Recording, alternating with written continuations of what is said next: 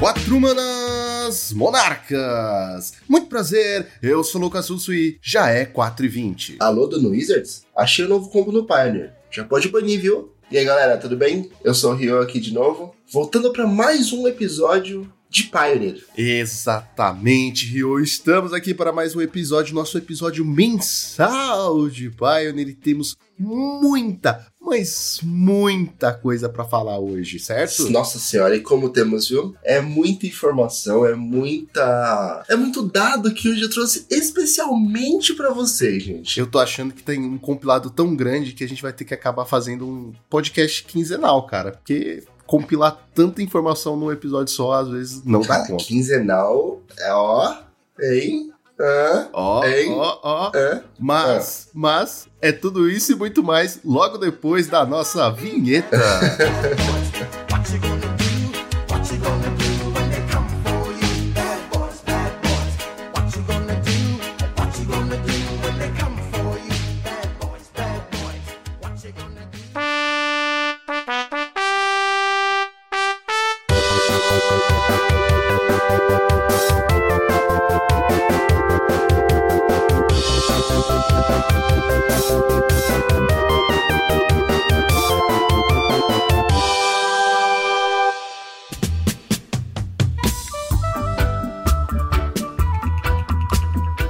gente vai falar de uma finada querida, porque, assim, vamos lá, a gente tem falado bastante sobre ela em todos os anteriores, né? A gente falou nos outros últimos dois. O importante de falar sobre ela é o impacto que ela vem causando, ou o que ela causou, e o que, e que quais foram os rastros que isso deixou. E a gente vai falar assim dela, da nossa querida Winota. É, a gente não tá fazendo, ela não está fazendo aniversário de ban hoje, mas fazem quase dois meses que ela foi banida. Lembrando que ela foi banida do dia 7 de junho. E nesse episódio está indo ao ar no dia 29 de junho, de julho. Então a gente tem um mês e quase dois meses mês e meio para mais. O que é importante sobre ela? A gente vai saber, bom, a gente já sabe, né, que ela estragou, estragou entre aspas, ela dominou e modificou o meta todo em que ela jogava. Mas o que aconteceu depois desse ban dela, né? Como é que foi o meta atual? Como tá o meta atual e o que aconteceu nos primeiros meses, nos primeiros torneios aí de, de pós-Winota? É, eu trouxe alguns dados e eu vou falar primeiro de três torneios que foram IRL, torneios grandes, tá? E depois a gente vai falar de torneios do MOL. Começando pelo primeiro torneio, IRL, foi um torneio feito pela NRG Series. Eles sempre fazem torneios enormes, tá? Eles fazem muito de Modern e Legacy. E esse foi o primeiro torneio grande real de Pioneer deles. Foi um torneio de 5K que deu aproximadamente 200 e pouquinhos jogadores. E aí, ah, outra coisa importante, eu vou trazer só o top 4 de todos os torneios, tá? Não, ah, mas top 8, assim, eu entendo, o top 8 isso é realmente bastante importante, porém, para a gente debater a quantidade de dados que a gente tem aqui, não rola trazer o top 8, então top 4. Se você quiser ver o top 8, você pode sim encontrar todos esses torneios no MTG Goldfish top 4 do NRG Series. A gente teve em. Lembrando que esse foi o primeiro torneio IRL depois do Banda Inota, tá? Em primeiro lugar ficou o R Fênix. Sim, isso foi pós-Banda Iteration. E ainda assim, ele levou em primeiro lugar. Em segundo lugar, ficou o nosso atual bicho-papão, ou não, Mono Green Devotion. Em terceiro lugar, o Mono Blue Spirits. Pra quem não sabe aí, galera, ó, predador do Mono Green Devotion. Shhh e em quarto lugar, um hack do Sacrifice, com o Benixilis. Qual que é o diferente daqui? Uau, meu Deus, o hack do Sacrifice. E por quê? Porque até então, o Obnixilis, a gente sabe que ele saiu sendo uma carta cotada como o próximo Oco. Não porque o Obnixilis vai quebrar o meta, vai quebrar o formato, pá, não sei o quê. E na verdade, ele foi bem abaixo do esperado. Ele não estava encontrando nenhuma casinha até que ele encontrou aqui a sua casinha no hack do Sacrifice ainda não numa lista mais otimizada possível, mas essa foi a que melhor encaixou com ele. E tudo bem, a gente já esperava que fosse um Sacrifice mesmo, mas imaginávamos que ele fosse jogar também no mid-range. Mas ser bem sincero, cara, assim, eu não sou o melhor jogador de Pioneer, muito longe disso, tipo, eu mal jogo, né, tipo, eu jogo o suficiente, entendo o suficiente, mas ainda assim, eu acho que o Obnix está mais para um tapa-buraco, tipo, ah, ele é bom, vou usar, do que, tipo, não, ele precisa estar nesse deck, sabe? Eu, eu, sinto que o Hack de Sacrifice, ele já tá fechado, entendeu? Qual, qualquer coisa que vier agora é, tipo, é lucro. Porque muitas vezes você vê o cara fechando a match, a partida, sem precisar de Ah, sim. Realmente. O, o core do deck é o gato, forno e o demônio. A questão é, o Hack Sacrifice ganhou uma arma muito forte, que foi o Obnixilis. Tanto que, ante, antes do Obnixilis, o deck de Sacrifice que jogava Rakdos, tá? Rakdos. Que jogava bem era o Rakdos com Bigorna, o Rakdos Anvil. E aí o Rakdos mudou toda a sua configuração para encaixar o Obnixilis, porque o Sacrifice que ele gera fazendo dois dele e subindo, né? Dando 3 de dano, a não ser que o cara descarte, é muito bom pro deck em si. Se o cara descarta e não toma dano, show, você tá tirando um recurso. Se ele toma dano, é 3 de dano a mais. Quer dizer que é menos dano que você precisa pingar com o gato e com o demônio. Eu, eu gosto de chamar esse deck de assassino da colher, porque ele mata com a parte fofa, sabe? Batendo de leve, assim, ó. Demora, cara. Demora. Nossa senhora, demora muito. Eu jogo, eu jogo Pauper, eu sei. é nessa pegada, sabe? Na pegada de, assim, de um UB Fadas. Não, mentira, de um UB Delver batendo com o Delver não flipado. Batendo de Augur. Batendo de. Batendo de porque o Delver ainda vai E voa, flipar uma né? hora. É verdade. O Augur- E voa. é, e voa. Mas o Augur jamais vai deixar. Exato, exato. O próximo foi o Degen Support Event, feito pela Card Hoarder. Primeiro lugar, Monogreen Devotion. Segundo lugar, Rakdos Midrange. Olha só, olha ele. Em terceiro lugar, Azorius Control. E em quarto lugar, Lotus Field. Esse é bastante surpreendente, depois eu falo por quê, tá? Nesse top, a gente já vê as coisas se encaminhando um pouquinho mais porque a gente tá vendo hoje, tá? Spoilers. Então a gente tem o Monogreen Devotion em primeiro e o Rakdos Midrange em segundo. Hackers mid-range padrão, tá? É o mesmo Hackers que jogava na época da Winota, é o mesmo Hackers que joga agora. Ah, é, mas assim, mudou a side, né? Óbvio. Mas é, o core do deck, exatamente o mesmo. É o famoso Jund do Pioneer, né? Se você é, joga Modern ou tá ouvindo, você que tá ouvindo a gente aí, que veio do Modern ou está vindo do Modern e quer saber o que joga, o, com o que jogar, o deck mais próximo, assim, de um Jund, se você é jundeiro, é o Hack dos Mid-Range, beleza? Se você é tronzeiro, eu sinto muito, tá? Primeiro, e você pode jogar de Monogreen Devotion, que é o que tem pra você aí, ou não. Ou não. É, Assim, tem aí a chance, amigo, de você jogar de Monogreen Devotion e tomar na cabeça, mas tudo bem. Depois a gente Sem preconceitos aqui, tá? Todo mundo gosta de tronzeiro. Continuando. Então, então, o nosso terceiro evento também é um DJ Open. O último foi um supporter, tá? Só que dessa vez foi feito, foi patrocinado pela Card Hoarder e pela Cool Stuff. E aí, a gente tem um top 1 duplinha. Então, de novo, a gente tem um Monogreen Devotion levando esse torneio. Em segundo lugar, a gente tem a primeira aparição de um Boros Agro real.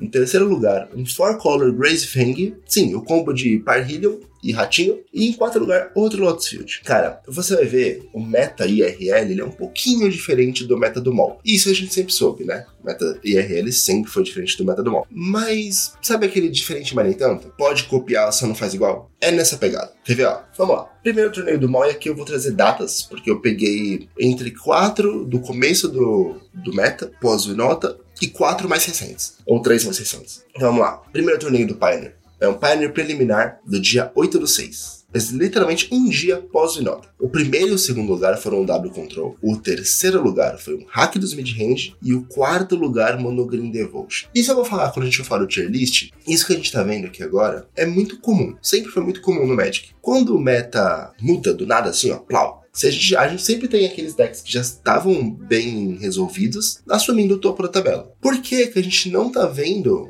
um mono red agro aqui? Que é, é o- sempre o mais comum, né? O meta muda, o meta entorta sim, absurdamente, ninguém sabe com que jogar. E normalmente o mono red é o que toma o topo. Por que, que a gente não tá vendo isso aqui? Porque o mono red no Pioneer não é o melhor deck da história do formato. A gente tinha um agro muito melhor, que era o Inota. A gente ganhou um agro muito melhor, que era o Boros. E ah, mas tá falando do Boros Agro, que é igual o Mono Red com um splash branco? Não, não. Eu tô falando do, do Boros Heróico. Tá? Quando eu falo agro, é o Boros Heróico. Que tem o Virtuoso. A gente já falou desse deck antes. Que tem o Virtuoso, que fica pampando. É, é o famoso Boros Pluma, da época do Standard, sem pluma. pluma plumaless. Então não tem porque a gente.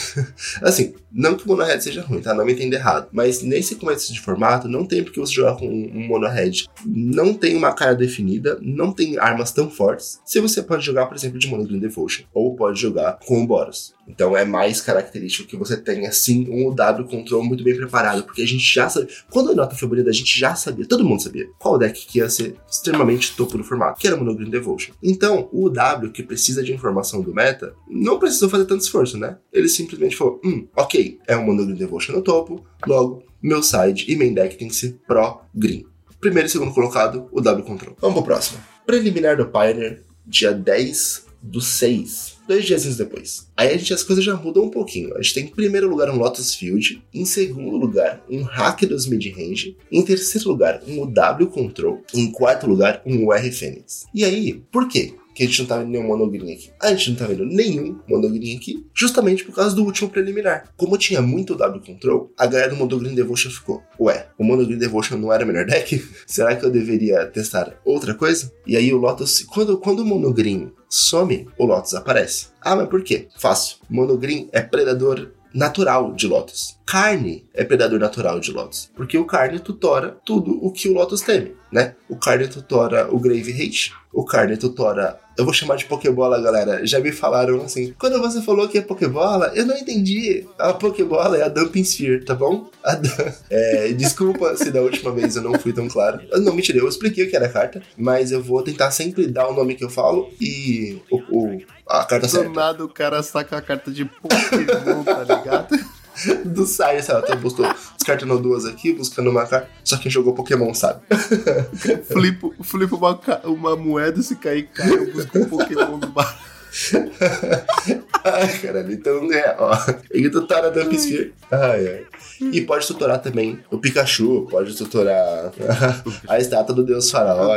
Tem várias coisas que o Lotus não quer resolver. Então, assim, o Carne ele é predador natural do Lotus Field. Como não aparece Monogreen, o Lotusfield sorri. E sorriu tanto que acabou em primeiro aqui. Cara, Hack do Midhand fazendo o que o Hack do Midhand sabe fazer, né? 50-50 contra tudo, ficou em segundo lugar. O W Control ali, ó, sempre aparecendo muito. E o R Fênix botando uma cópiazinha no top 4. Tinha mais no top 8, se não me engano. Mas, novamente, o importante aqui pra gente é o top 4. Terceiro, agora a gente vai parar de falar um pouquinho de preliminar. A gente vai falar um torneio maior, que é o Challenge. Quem diria que o Challenge ia ser maior? É, no Pioneer ele é um pouquinho maior. Tem bem mais gente jogando o Challenge do que o preliminar. Mas eu trago os dois porque os dois são muito importantes. Assim, a gente vê mais decks com uma consistência melhor no preliminar. Porque para você fazer um bom resultado, você tem que fazer um 4-0 ou um 3-1. Você não tem escolha. No Challenge, às vezes acontece de ser, sei lá, um 6-2, um 5-2, 5-1, sabe? E aí esse 2 aí deixa as coisas um pouquinho mais decididas pelos pairings, sabe? Tipo, ah, se, se o meu oponente não dropou, quer dizer, se meu oponente dropou, eu vou ser jogado para baixo. Se ele não dropou, eu vou continuar para eu vou, isso vai me subir.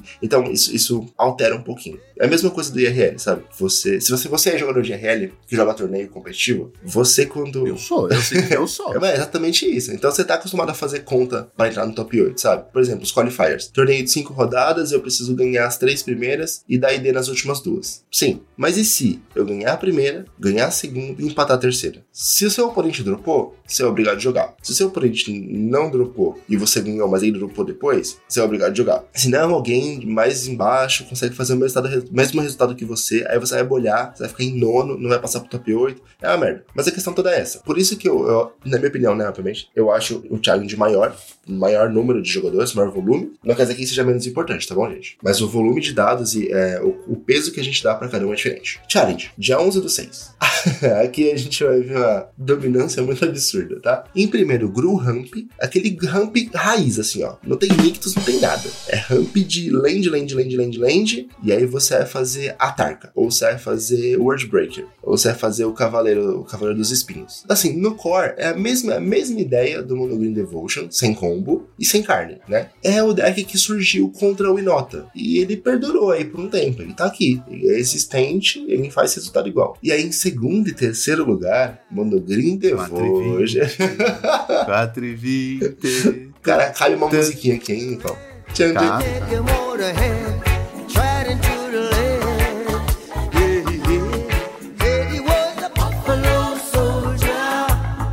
Então, primeiro e segundo lugar, Mono Green Devotion, cara. E aí em quarto, o R Fênix, né? É, esse, esse R Fênix aqui foi muito, muito resiliente, muito forte. O cara conseguiu chegar bem longe, ou a mina, né? Não sei. O atleta, a atleta, conseguiu chegar muito longe porque Mono Green Devotion também é uma match ruim, né? Uma vez que o Cavaleiro dos Espinhos bloca todas as Fênix, se ele fizer uma, um hate grave, o Fênix já entorta. Os mesmos hates do Lotus são os mesmos hates do R Fênix. A diferença é que o R Fênix tem counter de main deck e o Lotus não. Passando pro próximo. E aqui, esse é o último deck da primeira metade do meta, né? Pós Winota. E os próximos três são os atuais, né? Das últimas três, das, dos últimos três dias, das últimas, da última semana especificamente. Então vamos lá. Dia 18 do 6, Challenge. Primeiro lugar, Mono Blue Spirits a galera aqui começou a entender que o Monogreen é predado com muita força pelo Mono Blue Spirits. Porque o Mono Blue Spirits precisa de três manas, estourando, assim, duas, três estourando para jogar, um bicho equipado com Curious Obsession, que é um encantamento aí de uma mana, encanta uma criatura, a criatura ganha mais um, mais um. Toda vez que ela ataca e causa dano no jogador, você compra uma carta. Se você não atacar, sacrifica o encantamento. Você não atacar naquele turno, tá? Não com aquela criatura. E então o Mono Green Devotion só toma todos os counters. Ah, mas ele faz um monte de mana. Não importa. O deck, ele é um deck full de spirits. Então ele tem um counter que ele custa duas incolores, uma azul, e ele anula, a não ser que o jogador alvo, que tem a carta mágica anulada, pague 3. Porém, se você controlar um espírito, essa mágica reduz para 2, né? Então ela reduz para uma incolor e uma, uma incolor e uma azul. Só que, aí tem, tem mais. Se você controlar se você controlar um encantamento, ela reduz mais um. Aí ela fica por uma mana azul, anula menos que pague 3. E aí isso é muito forte contra o Mono Blue, porque o Mono. Desculpa, contra o Mono Green, porque o Mono Blue Spirit só precisa de uma mana azul para counterar tudo que o Mono Green faz. Então ele só passa por cima. Continuando. Então, segundo, o W Control. Em terceiro, o R Fênix, pra você ver como o Fênix não depende só da Fênix pra ganhar. E em quarto, o Mono Green Devotion. Ainda ali, ó, botando seu top aparecendo com todas as forças. E agora pra essa, vamos para essa última semana, os três últimos challenges tivemos. 17 do 7, segunda metade pós-banda Winota. Você vê que o meta ele foi se moldando já no mês 6 mesmo. E agora a gente começa a ver a aparição de, uns, de alguns decks novos. Então, eu, os decks que eu vou falar aqui, você vai ficar, caramba, que diferente, né? Ou não, você vai ficar, ah tá, já sabia. Porque você acompanha o meta assim como nós. Mas para você que não acompanha, podcast do Monarchs. Tá aí, galera. Lado do Monarca, olha só, fala deles. Eu sempre ouço para me atualizar. Aí, tá vendo? Ah, mas você grava. Mas eu tenho que ouvir pra ver se eu não tô falando nada errado. Exato, por isso eu fico bem quietinho aqui. Deixa o especialista falar. Que entendeu? isso, velho? Cadê ele? Traz aí, aí pra gente. Eu tô esperando aí também. então vamos lá. Dia 17, primeiro lugar, o W Control. Caramba, o W Control tá bem consistente, né? Sim, cara, o W Control é um deck muito consistente. O deck tá sempre muito bem preparado para tudo do meta. Se você é o tipo de pessoa que gosta de estudar o meta, que tá sempre olhando lista, tá sempre olhando os resultados, acompanhando o Twitter, no Goldfish, cara, curte o Control, né? Isso é importante. O W Control é pra você. Esse w, esses UWs Controls que aparecem aqui no meta, eles são variados, tipo, é, eles são o W Control 60 cartas e o de 80 Não, cartas? são todos 60. São todos 60. 60 o que é 80 é, é, exato. É assim também. A locamada. É, então, eu só queria colocar isso porque prova um ponto, né? Eu não ia falar nomes, eu não ia, porque eu acho feio. Mas sim, eu tava falando do. então todos são 60. Os que não são, eu coloco Ioria na frente. Então, W Control, aí 60 cartas ganhando, né? Em segundo lugar, Hack dos Mid-Range. Dois decks muito sólidos, muito sólidos. Em terceiro lugar, a gente começa a ter uma expressividade dessa cartinha, que é o Abzan Crazy Fang, a variante. Não vou falar dela mais pra frente, mas é a variante atual mais expressiva do nosso querido Presa de Graxa e Ratinho da Motoca, Parhillion. Em quarto lugar, Lotus Field. E aí você vai perceber que onde tem Lotus Field, não tem monogreen. Ah, por que não tem monogreen? Ou porque foi muito hateado nos primeiros primeiras rodadas por Mono Blue Spirits, e aí o Mono Blue Spirits acabou caindo para outros decks, ou porque a galera realmente não tá vendo ele tão forte como antes. Próximo challenge, dia 18, dia seguinte. Em primeiro lugar, a gente teve o Bunch Spirits. Em segundo lugar, um UR Creativity. Ele basicamente, basicamente, é um deck é, combo acho que a gente pode chamar assim, deck combo. Ele. Quer ver? Vou até. Deixa eu abrir o deck aqui pra não falar besteira. Porque eu sei como o deck funciona, mas né, não quero falar merda. Ele é um deck que joga em torno de Torrential Gearhook. Pra quem não sabe, é uma carta de 6 mana, 5, 6 flash. Quando entra no campo, você pode conjurar uma mágica instantânea ou sorcery do seu cemitério sem pagar o custo. Se a mágica resolver, você exila ela. Padrão, né? 4 Consider. Aí tem 4 remoções, que é o Fear Impulse, Uma mana vermelha dá 2 de dano se tiver duas ou mais instantâneas a 3 na criatura, tá? Não é mais nada. É, e aí a carta que rola em cima dela, criatividade, criatividade indominável. Mas eu não sei o nome dessa carta em português, velho. Mas ela é X três vermelhas, destrói X artefatos ou criaturas, tá bom? Isso pode ser token, beleza, gente? E para cada permanente destruído desse jeito, o, o, controlador revela. Isso é importante, tá? O controlador revela. Normalmente, o alvo são as suas permanentes. Isso não quer dizer que você não possa fazer isso na permanente do seu oponente, tá bom? O controlador revela cartas do topo do deck dele até ele revelar um artefato ou uma criatura. Aí ele vai exilar essa carta, essas cartas ou essa carta revelada. Ele pode colocar essa carta no, em jogo, no campo de batalha, e embaralhar o deck. A ideia é você cheatar mana para fazer Gear Hook que custa 6 no turno 4. Até às vezes até antes, às vezes no turno 3. Se você conseguir rampar nos primeiros turnos. E aí resolver um Magma Opus, que é uma cartinha aí de 8 manas, que dá 4 de dano dividido como você quiser, em qualquer número de alvos, então pode ser no plane alta, pode ser em jogador, pode ser em criatura. Você vira até duas permanentes e você cria um bicho 4-4 elemental vermelho e azul token e dá dois draws. Então, assim, a carta de 8 manas, na 4, é muito forte. E a ideia é mais ou menos roubar desse jeito. Aí, a carta vai com as melhores cartas do, do vermelho e do azul, né? Você tem Fábula do Mirror Breaker, que é o nosso famoso Kikijik nerfado aí, mas que tá, tá fazendo muito estrago no Pioneer, Shark Typhoon. E é claro que uma carta de Delve num deck azul e vermelho não pode faltar. Nesse caso aqui nós temos Dig Throw Time e não Tesouro, porque aqui isso aqui é card selection, não só draw. Então voltando aqui para o nosso top, em quinto lugar a gente tem um Five Colors Fires Incarnation. Aqui é Coyorion, óbvio, não tem como jogar sem. E esse é um deck que ele surgiu lá atrás, até antes da Winota. E aí, com a adição de Kamigawa Neon Dynasty no nosso formato, ele ganhou mais, mais armas. Porque vieram bastante encantamentos, bastante criatura e encantamento. É um deck toolbox bem parecido com o deck de pod do Modern. A engine do deck funciona basicamente: sacrifica o um encantamento, busca uma criatura e põe em campo. Então, todas as criaturas tem ETB, né? Tem é, trigger quando entra em campo, desencadeia alguma, alguma habilidade. Ele é um toolbox, tem resposta para tudo, tem pelo menos é, uma carta, né, uma cópia de resposta para cada deck. Aí você tutora de acordo com a, com a matchup. E o nosso mais recente, não tão recente assim, né? Mas o, da data que a gente tá gravando, e aqui sim é dia 24 do 7, o último dado que a gente tem de torneio foi do dia 21 do 7. E não estranhem quando eu falar o nome desse deck. A gente tem em primeiro lugar um UB Fênix. Por que, que eu pus UB e não Grixis? Porque de vermelho do deck, só a Fênix mesmo. Por que o B? O deck, ele é literalmente um B Control com Fênix. Ah, mas por que o B e não o R? A ideia dessa pessoinha aí que fez o fez o nosso querido UB Control.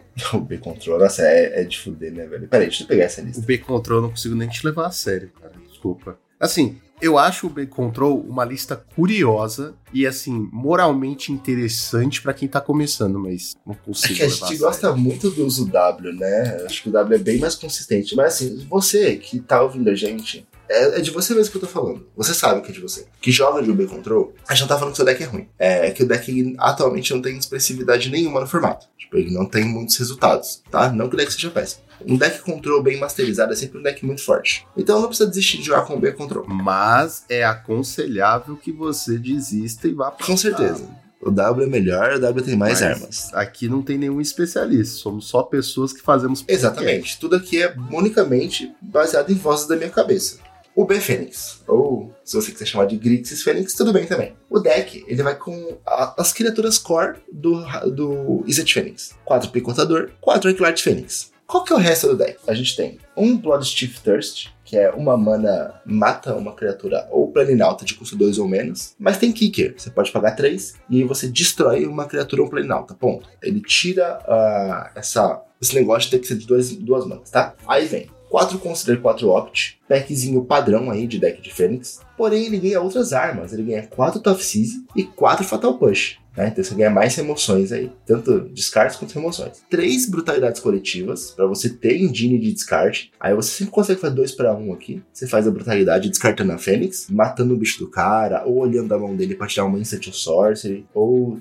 é, Drenando 2. Tem dois Eliminates, um Toverager, que ele é uma. Ele é tipo um Toff de duas manas. A diferença é que você ganha um Surveil, você pode olhar o seu topo do deck e pode colocar aquela carta no cemitério ou deixar lá. Piece of Puzzle, mesma carta que joga no, no Fênix, né? No R Fênix. Um Dig Through Time, quatro tesouros. Então, nessa ideia aqui, você joga com preto para mais disrupt, né? Mais remoção, mais descarte. E no seu side, você ganha Go Blank, que é uma ótima carta pro meta atual. Ótima, ótima. Porque tudo gira em torno do cemitério, basicamente. Então, se você dá aí um descarta dois vezes no cemitério, só tá ganhando vantagem. E ele usa Sedmore Witch, como se fosse o Young Pyromancer do preto. Ele é uma criaturinha de 3 manas, 3-2, tá? Duas incolores, uma preta, com ameaçar. Ela tem uma ward de 3 de vida, né? Se ela for alvo, o jogador que deu alvo na. O oponente alvo, né? Que deu. Desculpa, o oponente que deu alvo nela tem que pagar 3 de vida, ou a mágica ou a habilidade anulada. E ela tem o Magecraft, toda vez que você conjura ou copia uma mágica, ela faz uma criatura 1/1 preto e verde peste, que quando morre, você ganha de vida.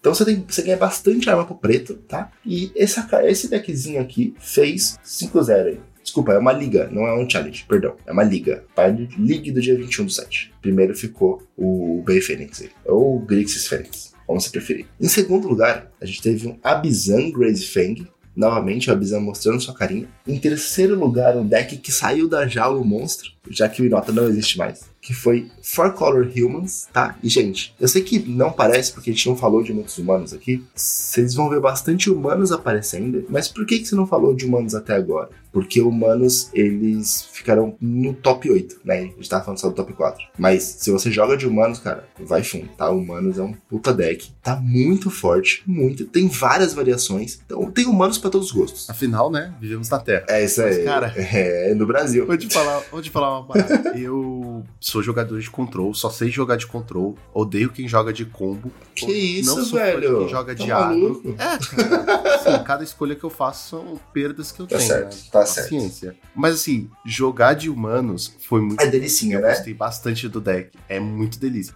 Não é o meu estilo de jogo, tipo, eu me atrapalho bastante, né? Por esse ser um deck é, mais rápido e você querer descarregar a mão. Eu fico segurando as coisas na mão. Então, mas foi um deck muito legal de jogar. Eu joguei com o deck do nosso membro do time, nosso atleta, o Thiago. abraço, Thiago. Me emprestou.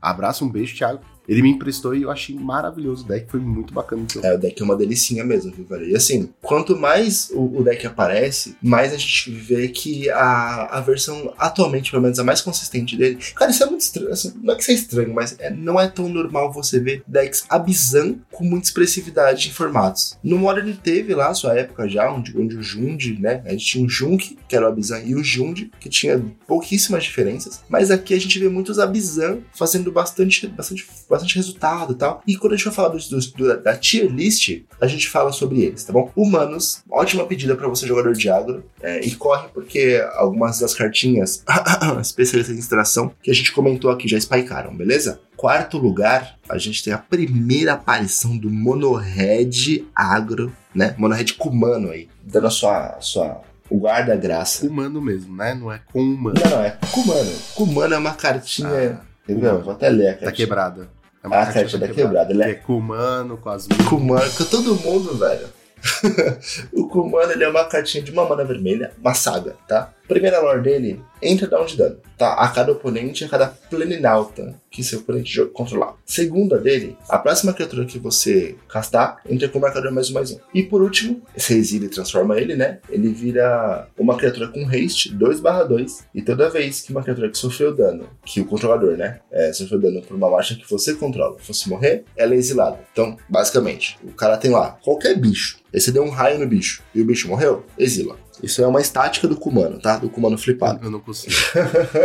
tá bom. Não consigo levar a sério quando você fala com humano, velho. Eu, tipo, a quinta série que habita em mim, ela quer sair e fazer, tipo, uns Não, deixa- deixa ela aí. Tipo, eu já pensei em falar assim, nossa, esse deck é um cu mesmo, né, mano? Então, tipo, Cara, nossa, não, olha, ele é. segurando. Ele é. Ele é. No suporte já contra o Mono Red. Mas tudo bem, né? É um cu, mano.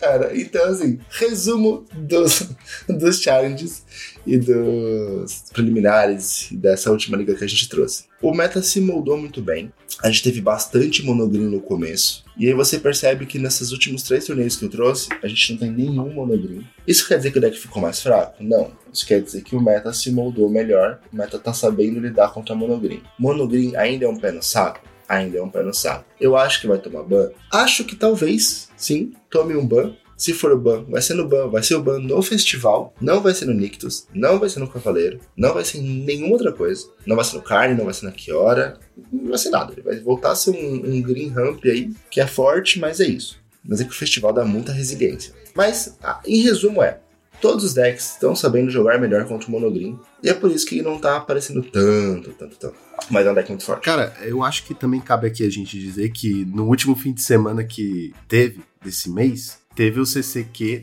lá na X-Place. Olha só o Jabá, olha só. Olha só, fala deles. Se vocês não estão sabendo, a X-Place tá fazendo alguns qualifiers, então é sempre bom ficar de olho. E sempre é de Pioneer, galera, então vale muito a pena. Se inscrevam lá, porque, assim, os ingressos esgotam muito, muito rápido, viu? Você não quer ficar de fora. Afinal, o caminho do campeão está mais acessível do que nunca, certo? Com certeza, com certeza. E, assim, foi um pouco aterrorizante, de certa forma, de você falar assim, cara, na mesma mesa tinha quatro monogreens jogando. Alô, camada. Tinha uma amigo.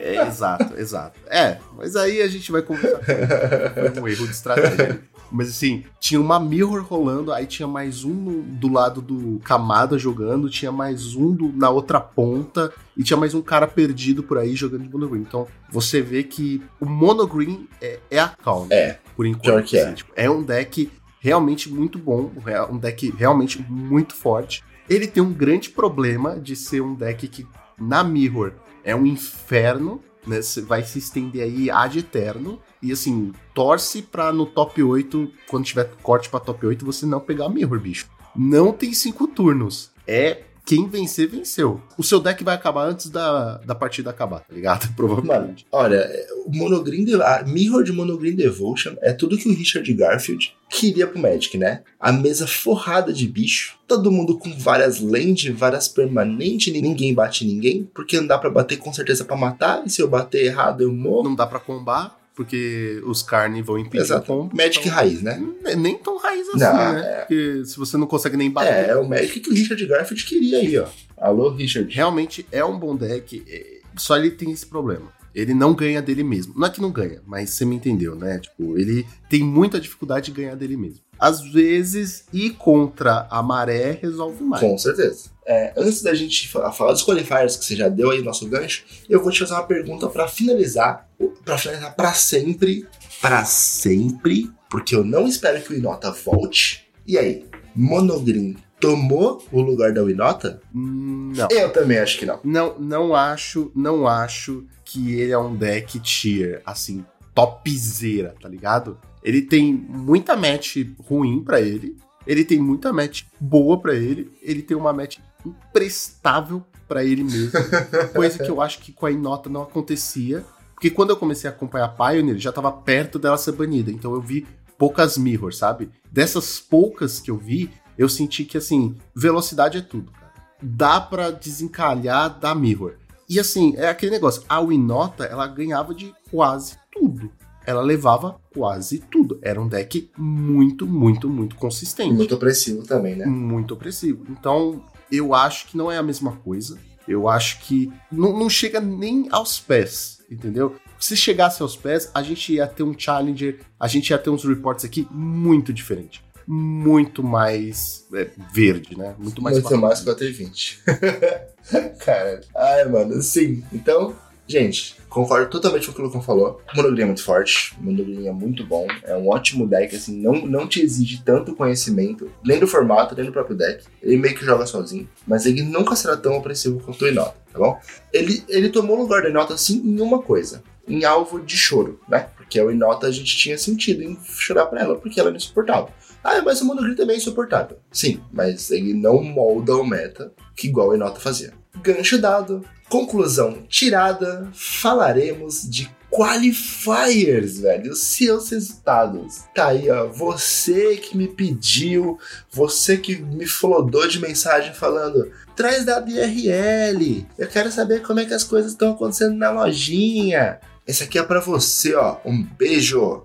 Todos os dados ditos aqui, neste terceiro tópico, por que terceiro? Porque a conclusão de se a Inota foi ou não foi o segundo é baseado no site da CCG, que é onde estão os dados compilados sobre os vencedores, os qualifiers. Lá tem do top 1 ao 8 de todos os torneios, tanto Modern quanto Pioneer. Filtrei apenas o Pioneer e, obviamente, né, com os dados fornecidos por eles. Pode ter muito mais do que isso, mas se não tá no site oficial City Class, como falar para vocês? Aí vai ser voz da minha cabeça, né? E aqui a gente tá trabalhando com dados concretos. Eu vou falar aqui, não vou falar a loja, não vou falar aonde foi. Entendam que todos os, os, decks mencionados aqui ficaram em primeiro lugar, eles ganharam seus respectivos qualifiers. É, a data desses torneios é do dia 2 do 7 ao dia 17 do 7, que é o que está disponível hoje, dia 24 do 7, no site da CCG, beleza? A gente tem como vencedores. Eu vou falar a ordem que tá aqui mesmo, tá bom? Não necessariamente são os, os maiores vencedores. A gente tem três cópias de Mono Green Devotion levando um qualifier, né? levando três qualifiers aí no caso, dois Band Spirits, dois UR Fênix, três Mono Red Agro, esse aqui é o mesmo que eu falei lá do, do Kumano, quatro Hack dos Mid-Range, esse aqui é o nosso maior vencedor até agora, um Five Color Humans, um o em Soul, em Soul Artifact, tá? Um Nivity Light, Five Colors Nivity Light, um Jeskai Ascendancy Combo, esse deck ainda existe, acredite você ou não, um Hack do Sacrifice, peraí, antes eu, de eu, de eu continuar, você, jogador de Sky, que achou que seu deck morreu por causa do, do, da, do ban da Iteration, pense de novo. Pode tirar seu deck da, da, da pasta, pode tirar o deck da, da caixinha empoeirada, bota o shield de novo e vai jogar com ele. Que o deck ainda é real, tá? Tem várias, é, várias pessoas, vários jogadores aí fazendo resultado, fazendo 5-0 com o Jeskai Ascendance. Não caia no bait de fazer Jeskai Ascendance com o Henry, porque essa versão é horrorosa. Vai pro clássico ah, mas não usa mais Dolinho. Não, não usa. É full combo mesmo. Mas deck existe, ele é real, ele pode ganhar seu torneio aí na sua loja local, beleza? Então, continuando. Hack do Sacrifice, uma cópia, né? Um ganhou. Mono Spirits, um ganhou. Porque, por incrível que Mono U, ele é muito bom contra Mono Green. Ele é muito bom contra o meta em modo, de modo geral, mas não quer dizer que ele é ótimo contra outras metas que não o Mono Green. Ele é muito forte. Mas o Mono U Spirits, assim como qualquer Mono U, tempo, em qualquer formato, o, pai, o Pauper sabe bem disso, ele te demanda muito conhecimento, mas muito conhecimento do deck e do formato, porque ele é um deck que precisa de muito recurso e você tem que cadenciar as coisas muito bem. Se você joga assim, ó, tipo, ah, é legal, é fácil, você vai acabar pegando um jogador um pouquinho mais experiente e aí ele vai te passar o carreto, porque você jogou, achou que o deck é divertido e fácil de jogar. O deck realmente é divertido e fácil de jogar, mas ele é difícil de masterizar. Então, você quer jogar de Monu? É a sua pegada? Cara, dedica bastante tempo, estuda esse deck, estuda o formato e gere o melhor possível seus recursos. Por incrível que pareça, assim, é um deck que veio do, do Arena esse aqui, tá? a gente teve dois Celestias Angel ganhando o Qualifier. Então, velho, você que gosta de Celestia Angel, você que quer jogar deck de Company, mas não quer jogar de, de Spirits, nem de Humanos, joga de Anjos. GW Anjos aí, ó. Ah, e o verde? O verde é só pra Company. Mono White Anjos com Company. Mono White Green. Cara, esse deck é tão delicinha. Mais uma vez, eu aqui me rendendo a um deck agro. ai, ai, a hipocrisia bate forte. Alô, Wizards? e por último, a gente tem aí o Boros Agro, que é o Boros Pluma, Plumaless. Deckzinho de, de heróico, né? Nosso famoso Boros heróico. Esses são os nossos campeões dos qualifiers. Não tô falando só de São Paulo, tá? É de vários lugares do Brasil, de acordo com a CCG. Ô, Lucão, tem como a gente disponibilizar o link para eles? Ou não, não tem como? Todos os links estão na descrição do programa, galera. Beleza? É isso, guys. Então, ó, precisou, clica aqui embaixo ou do lado. Não sei onde tá no seu PC ou no seu celular, mas o link tá aqui. É só você dar uma olhadinha lá depois. Assim você pode ver, inclusive, o top 8, se você quiser. Vamos pro nosso último tópico. E aí, esse aqui, ó. Gente, esse normalmente é o que dá mais bafafá, é o que a galera mais fica, ai, mas eu não concordo. E tudo bem você não concordar, a ideia é você não concordar mesmo, beleza? Aqui eu tô trazendo dados de acordo com o site Playing Pioneer. Os caras atualizam, os, ó, os caras estudam o formato todos os dias, os caras jogam o MOL todos os dias, os caras estão atrás de dados. Tudo que, tudo que eu vou falar aqui é baseado em dados do MOL, do IRL, de tudo, compilados em uma tier list E é isso que a gente tem. E essa tier list é semanal. Estamos falando da semana do dia 24 do 7. Hoje, a gente está gravando aqui num domingo. Isso quer dizer que a última atualização da, da Não, dessa. Isso quer dizer que você tem que apoiar o nosso padrinho, porque nós estamos gravando num domingo às nove da manhã. Então, para você ver a nossa dedicação, viu? A gente precisa do seu apoio, galera. Entra lá no padrinho e apoia o time, pelo amor Apoia nós, porque a gente trabalha, inclusive no fim de semana, para vocês. Qualidade de conteúdo. E porque tem gente aqui que, pelo jeito, não dorme, que gosta de gravar nesse horário. Mas tudo bem, eu não vou falar. Quem que não dorme? Peraí, calma aí, vamos lá. Coisa importante. Galera, ó, coisa, coisa, coisa Não, não, importante vamos aqui do vocês. tier, Vamos falar aqui do tier. Não se atrasa quem não dorme. Beleza?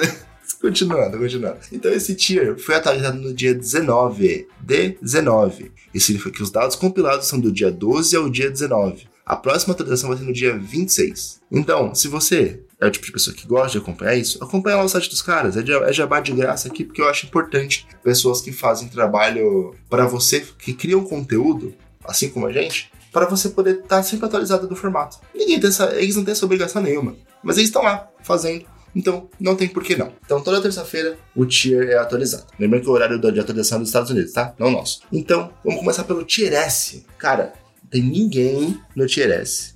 Porém, segundo o Play Pioneer, o dos mid-range foi o único deck cogitado a ir para o tier S devido à sua expressividade e aparição em vários torneios do MOL, em vários torneios IRL. Então, no tier 1, a gente tem extremamente estável hack dos mid-range, né? Que como eu falei antes, ele quase foi pro S, porque ele foi um dos decks mais jogados do mal e um dos decks mais jogados de um torneio IRL chamado God of Pioneer, que teve 208 pessoas participando. Esse torneio foi levado em consideração nesse tier list.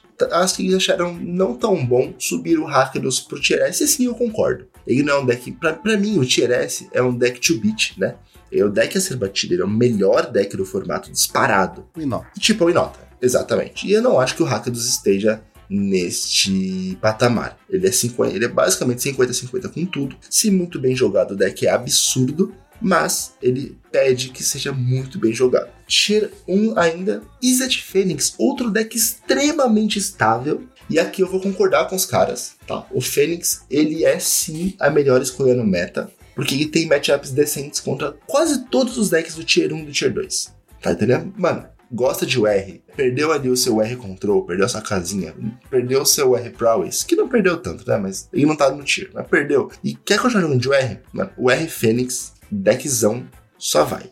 Aí nós temos uma novidade na nossa Tier 1, que é o nosso famoso UW Control. Finalmente. Finalmente ocupando seu lugar de direito. Porque eu não aceito nada menos do que um W Control no Tier 1. Nunca vai ser Tier, tier S. Nunca vai. Nunca.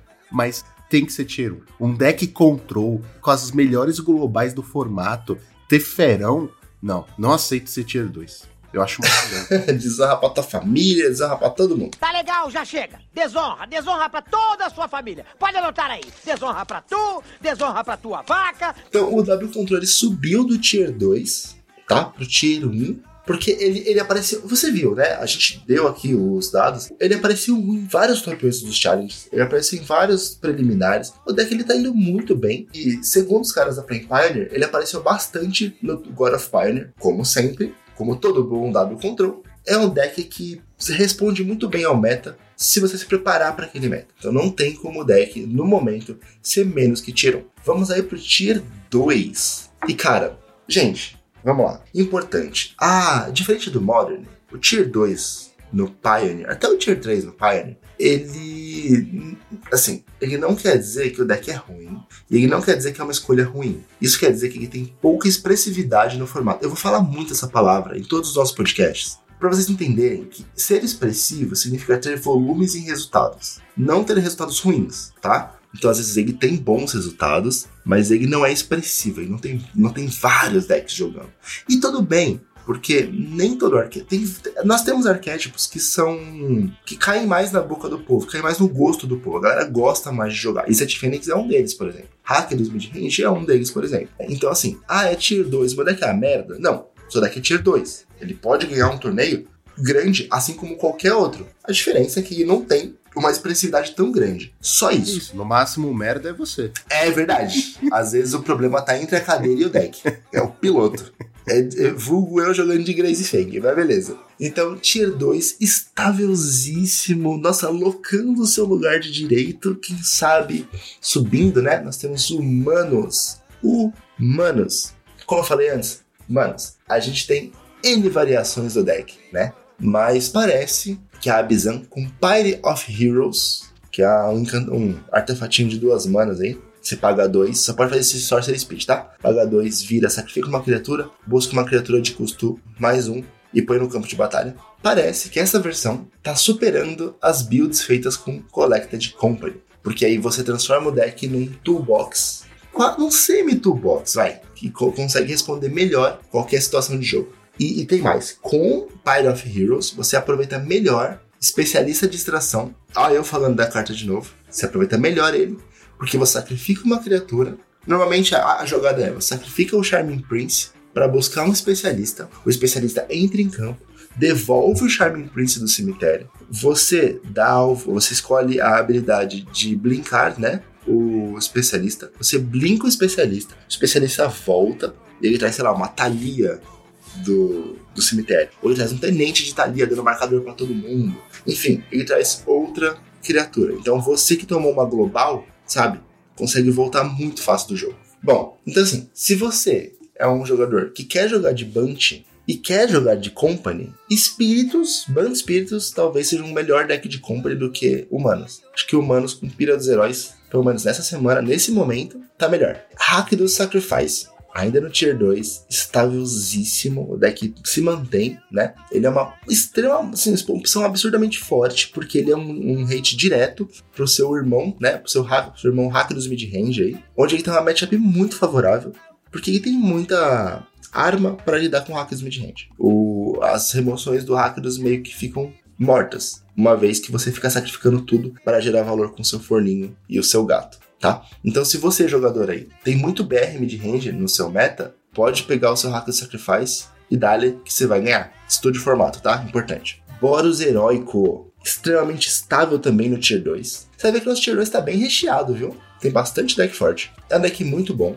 É um deck muito forte. Só que ele muda toda semana. Então você precisa. É o deck que você precisa estar atento sempre. Porque ele vai refinando, vai mudando de acordo com o que o meta tá fazendo. Se tem muita resposta para ele, ele precisa colocar mais proteções. Se tem menos respostas, tem muito monogreen, ele precisa ser um deck mais explosivo, ele precisa jogar com mais pumps, com mais remoções de, de custo baixo, tá? Importante, você aí quer montar o Boros Heróico, cara, é, o Boros Heróico ele se tornou um deck um pouco caro, porque as cartas comuns de uma mana tomaram um spike absurdo. Mas é um deck que vale a pena você montar sim. Não acho que ele vá sumir do formato nem tão cedo.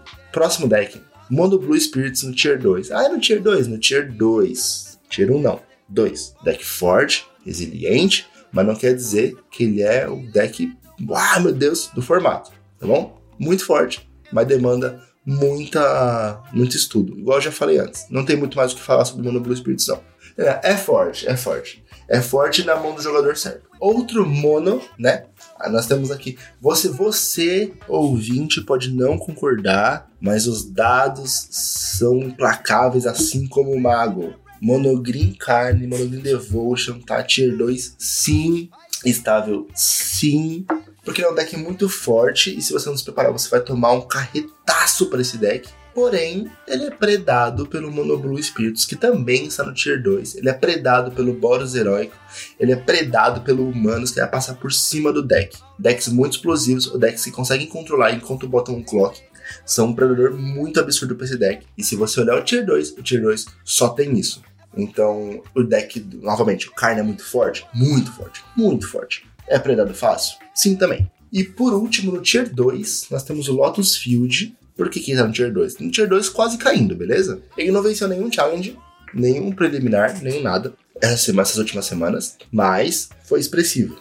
Ele locou top 8, ele locou top 4. Então, assim, gosta de Lotus? Eu falo bastante disso, acabei de perceber, né? É um deck que você precisa estudar, porque ele não é um deck fácil de jogar. Ele tem muitas linhas de jogo. A verdade é que qualquer deck precisa estudar. Isso é A verdade. diferença Menos, mono, menos monohead. é, a diferença que eu ia falar é que no agro você tem que estudar menos, porque você só vai baixar a sua mão. Mas todo deck você tem que estudar, seja o seu próprio deck ou seja o deck do meta. Então é normal que você fale isso. Né? Jogador de monohead não nos odeia. A gente não gosta do seu deck, mas a gente gosta de você. É, fala, tá bom. Mas fica, fica no ar aí, né? Quem pegou, pegou. Quem não pegou, não pega mais. Então, Lotus Field. Termina de escutar, pelo menos. Dá view aí pra nós. É, dá view pra nós. Ó, se você gostou, dá o like. Se você não gostou, dá o dislike. Mas não, ouve. não, não, não, não. Só dá like. Não dá dislike. Só dá o like. Não, cara, é, não, peraí, peraí. É importante você dar dislike se você não gostar, porque a gente sabe que Não, precisa não. melhorar. Fala o que, que você não gostou. Não, fala o que, que você não gostou. Comenta, ah, não gostei disso. É melhor, entendeu? Do que dar dislike. Não dá dislike, só comenta, que é mais fácil. Que aí enche de Tá comentário, então- entendeu? Então dá o like lá pra nós. E aí não gostou, é, dá o like. Não gostou, Cara, quer ajudar a gente? Quer ajudar a gente? Vai lá no Spotify, fazendo aqui um pequeno momento jabá e corte aqui rapidinho. Seguinte, vai lá no Spotify. Lá no Spotify você pode avaliar o nosso podcast. Não leva nem 5 segundos. Você vai ali em cima, avalia de 1 a 5 nosso podcast, que ajuda demais, demais, demais. Beleza? Então é isso, guys. Não dá dislike, dá like. E comenta pra nós. E avalia o podcast no Spotify. Isso, avalia para nós lá. A gente tá sempre tentando trazer melhores conteúdos e quanto mais você falar com a gente, melhor a gente pode trazer e a gente consegue filtrar melhor também, tá Quem bom? sabe a gente não, acha, não abre uma caixinha de, de sugestões quando a gente for gravar. Aí. Opa, seria incrível, né? Mas tamo aí, aberto a sugestões sempre. Então, Lotus Field, né? É um deck que você precisa estudar, mas aí você precisa estudar o deck, tá? Não necessariamente o formato em si, que o deck ele tem muitas linhas de jogo, então é importante você saber exatamente o que você pode fazer e até onde você pode ir com o deck. Continuando. Tier 3. A gente só tem um deck no Tier 3 e é um deck que veio diretamente do Tier 4. Jundi Food que é Jude Food. Ele tem bastante sucesso à medida que o monogreen carne dá uma caída. Então, quanto mais. É igual vários decks, né? Quanto mais o monogreen carne desaparece, mais o Jude Food aparece. Por quê? Porque ele roda bastante em volta de artefatos, né? Inclusive o Hack do Sacrifice não joga mais com Anvil, justamente por causa disso. Porque se você tem artefato e você toma um carne, você mama, tá? Você chora que você nunca mais faz nada. Mas como o Jund Food ele tem, né? Ele gira bastante em torno de, de artefato, de trigger de artefato e tal, ficou um pouco mais difícil. Ele é bem mais poderoso, tem matchups melhores do que o hack do Sacrifice, né? E justamente pelo que eu falei, como o carne dá, dá dificultada, ah, os decks têm preferido jogar com a versão mais voltada pro Citadela de Bolas. Aí assim você não toma tanto hate. Mas é isso. É um deck forte, resiliente, mais forte que o Hack Sacrifice, porém sofre com monogreen. E para acabar o nosso tier list aí, já entrando na reta final do nosso podcast, a gente vai falar do tier 4, e é o nosso último tier. A gente tá falando aqui por, por um único motivo, que é ter o deck de uma certa pessoa, do Tier 4. Não é. É sim. Não é, É sim, mentira. é. Não é porque tem outro deck Não, e eu nem jogo com esse não. deck que, tá, que vai aparecer não, aqui. não, não, não, não. Eu sei que é verdade, porque assim, Tier 4 ninguém lembra. Só existe Tier 1, 2 e 3. Ninguém lembra do Tier 4, mas tudo bem. Não, peraí, isso é verdade, porém, todavia, entretanto, entrem lá no site, vocês vão ver que o Tier 4 tá lá, não tá aqui porque eu tô falando de bobeira, beleza? Mas eu tô dizendo que ninguém liga muito pra Tier 4. Quando você fala assim, ah, eu montei um deck Tier 4, o pessoal nem te leva a sério. Eu não deixo. Que- que- que- Eu não deixo nem participar da rodinha de conversa. Vou te falar porque leva. Vou te falar porque leva. Nem todo mundo tem milhões de rios de dinheiro pra fazer um UW Control, pra fazer um Monogreen Devotion. Então é sempre. Então o que que aparece aqui no Tier 4? Rugs. Estou falando de, de assim, ah, vou competir pra valer, beleza? Então, não, calma aí, pô. Vamos lá. Que, que aparece aqui? Rugs com poder, que podem sim, né, ter o seu debut, que podem sim aí fazer um resultado muito bom. Inclusive, eu vou começar por um deck que, normalmente, gente, a minha ideia é trazer pelo menos um deck Rug aqui por, por podcast pra você que tá querendo, assim, entrar no formato e não pode gastar absurdos, tá? Mono White Humans tá no nosso Tier 4 como uma lista poderosíssima, muito forte, que tá tendo estreia. Ele é um. Ele é igual, igual o Humanos que a gente tava conversando antes, só que ele é só branco. E é a segunda semana que ele tá fazendo um resultado relevante, assim, ó. Top 4 em challenge, top 4 em preliminar, top 8. O deck é forte, deck é bom, deck é barato. Assim, barato, né? Pro que ele se propõe fazer. Ele é um agro super linear, que tá usando todas as cartas boas brancas. Ele tem suporte de uma carta chamada Brave the Elements. É uma carta branca de uma mana instant. Você escolhe uma cor e todas as suas cartas, todas as suas cartas brancas têm proteção àquela cor. Perdi pra esse deck, inclusive, essa semana. Deck irritante. Ah, irritante pra mim. Mas você aí, ó, jogador de agro, pode ir pro Mono White Humans. E é até bom. É um, é um ótimo deck de transição também, se você quiser. Se você quiser ir pro Abizan Humanos, Punch Humanos, enfim, pra 4 Color, 5 Color Humans, esse deck é um ótimo ponto de partida. O último deck do Tier 4 é o Abizan Crazy Fang. Tá estável, né, no Tier 4 aí, porque até então a gente não tinha nenhum Crazy Fang na, no Tier. E aí ele tá bem relevante no momento, sendo que no último preliminar, a gente não falou dos só falou de Challenge, né? No, do, da última semana, mas no último preliminar que teve, do dia 19 do 7, ele colocou três, três cópias de Abyssan Crazy Fang no top 8, sendo o primeiro, terceiro e o quinto lugar desse deck. É, já faz mais ou menos um mês que o deck tá aparecendo com mais expressividade, aparecendo nos top 8 aqui, ali, um, dois. Ele assim, ele, ele bateu a marca e falou assim: ó, eu sou melhor que o Esper, eu sou melhor que o, que o Mardu, variações do Crazy Fang colocando aí esses três, essas três cópias e tendo pelo menos uma cópia em todos os top 4 desde então, nessa última semana, em todo o Challenger preliminar que ele, que ele aparece. Então, galera, esse foi o nosso tier. Se você concorda, comenta aí. Se você discorda, comenta aí também. Comenta tudo. Se tem algum, se a gente falou alguma coisa errada aqui, se tem algum dado que, que foi para mais ou foi para menos, que faltou, ou até mesmo que eu disse errado, fala pra gente, que aí no próximo podcast a gente a gente corrige. E é isso. Mas e vocês? O que estão achando deste metagame que nós estamos tendo no Pioneer? Será que o ban do Monogreen vem logo? Ou será que vai ficar assim 4 e 20 por um bom tempo? Deixem nos comentários. Não se esqueçam de nos seguir em todas as redes sociais. Lembrando que também temos o monarquesresponde@gmail.com, que você pode mandar sua dúvida, crítica, sugestão e que nós vamos ler aqui ao vivo, certo? Então, fim do turno, Draw do Monarca!